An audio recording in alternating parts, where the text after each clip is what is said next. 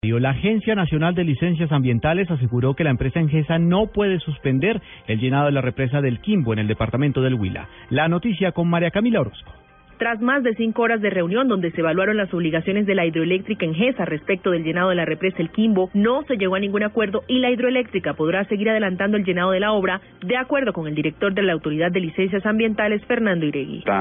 Se sigue con la vigilancia día a día, hora a hora. Hay representante permanente de la Autoridad Ambiental. Hablo por la ANLA. Supongo que la corporación debe estar en la misma situación, parados allá controlando el, la recuperación de fauna, el la extracción de las últimas eh, residuos de biomasa. Ya no estamos haciendo el seguimiento que se hacía el año pasado, sino que de forma permanente, hora a hora, me ha tocado eh, rotar los grupos de seguimiento porque no vamos a dejar esos horas hasta el día que se culmine. No, es que no es que no lo digo yo, los técnicos dicen ya no hay nada que hacer, toca adelantar el llenado. Dos de los puntos que fueron debatidos y los que no se llegó a un acuerdo fueron la compensación a la comunidad que reside en el área del proyecto hidroeléctrico y el de los puertos porque de acuerdo con Iregui se deberá verificar técnicamente los puntos en los que serán construidos sin que representen mayores afectaciones.